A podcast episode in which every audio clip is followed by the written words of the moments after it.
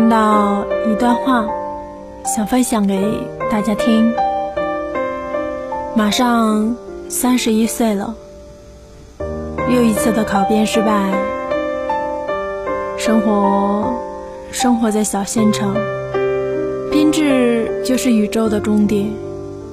不上班，担心社会脱节，现在已经半脱节了都。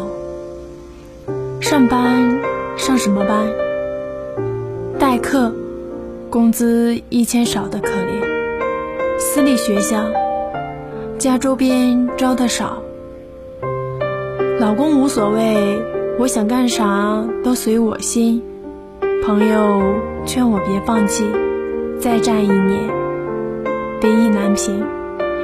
可我害怕最后还是失败，不敢面对。